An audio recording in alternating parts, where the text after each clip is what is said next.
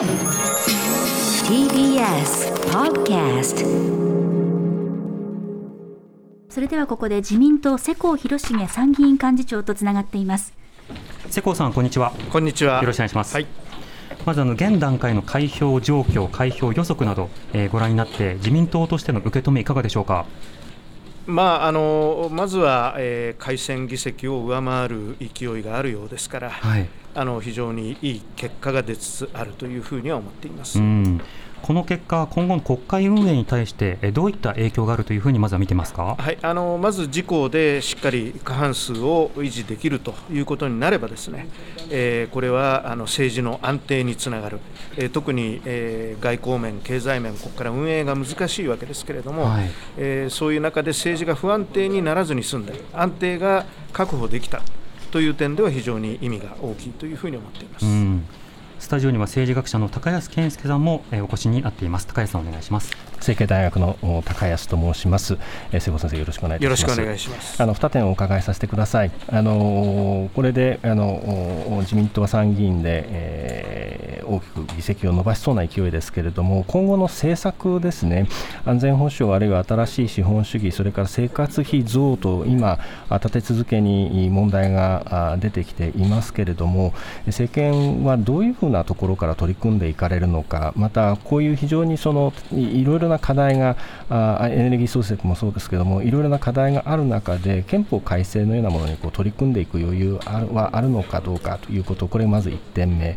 2点目は。からまず伺いましょうか。お願いいたします、はい、瀬古さんいかがでしょうか、まあ、あの課題はたくさんありますけれどもまずあの急がなければいけないのはやはり、えー、物価高に関してはですね、はい、あのすでに積み上げている5兆円の予備費をですねしっかり活用しながら、えー、対策を打っていくということがまずやらなければいけないことだというふうに思っています。はい、であと、まあ、新しい資本主義に関しては、まあ、この間、えー、決定している骨太の方針に沿ってですね、えー、この夏にまあ予算編成が行われてきますから、うん、まあ、そこでしっかりカラーを出していくことだというふうに思っています。はい、また国際情勢等についてはこれはもう今まで、えー、やってる、まあ、日米同盟を堅固にしながらですねえー、自由で開かれたインド太平洋をしっかり進めていくということになるんだろうと思っています。憲法についてはいかがでしょうか？憲法もですねこれ、われわれ選挙でしっかりお約束をしてますから、はい、あの取り組んでいくことになろうかと思いますが、あのそんなすぐできる話ではありませんので、えー、まあ、まずあの憲法改正に賛成の各党とですね、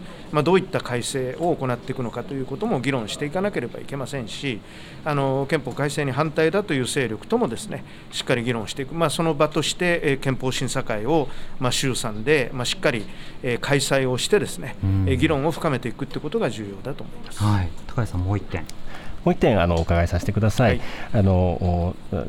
大変にあの残念なことにあの安倍元首相があ先般お亡くなりになりましたけれども、あのこれまでの日本の政界におけるその大きな存在感ということからいたしますと、今後その安倍派はあのどういうふうにして意思統一を図っていくというふうにお考えでしょうか？何かこう見通し見立てというものがありましたらば、あ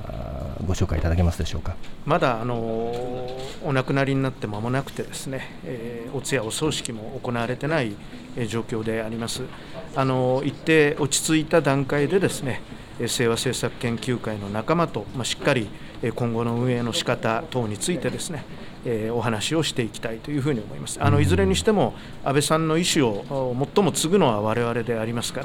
らそういう意味で一致団結をしているということが何よりも重要だと思っています。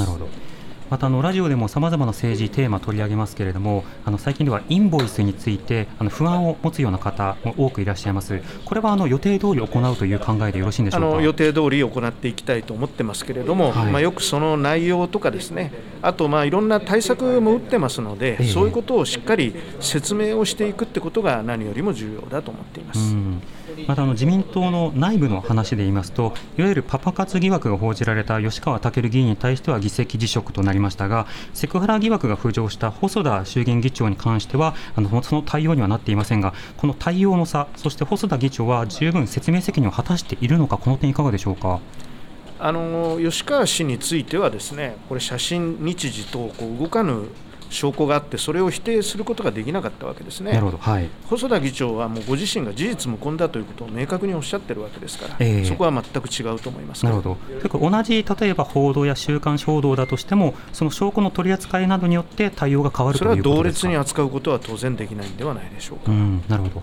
またあの昨今一つ話題となっていたのが新党政治連盟で配布されていた冊子に性的マイノリティに対する差別的な文言が盛り込まれていた。これに対して自民党前でも抗議の声が上がりました。この抗議の声や撤回してほしいという声については世耕さんはいかがですか？あの私はあの全くそういう差別的な立場に立っておりませんので、はい、あのできればそういうところは修正していただきたいというふうに思います、うん、それは党として修正されるように。これは議員連盟ですので、はい、構成員でしっかり議論すべきだと思います。なるほど。世耕さんと同じような立場の方は自民党にいらっしゃるということですね。それはたくさんいます、もちろんです。はい、はい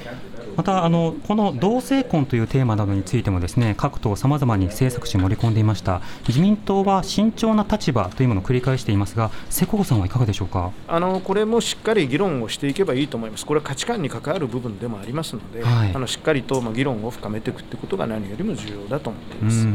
世耕さん自身の価値観はいかがですか、まあ、これはあの私はあのそういった自由なあの婚姻関係の自由というのはできる限り認めていくべきだとは思ってますけれども、はい、あのそういったところはよく党内で議論をしていきたいと思ってます。なるほど。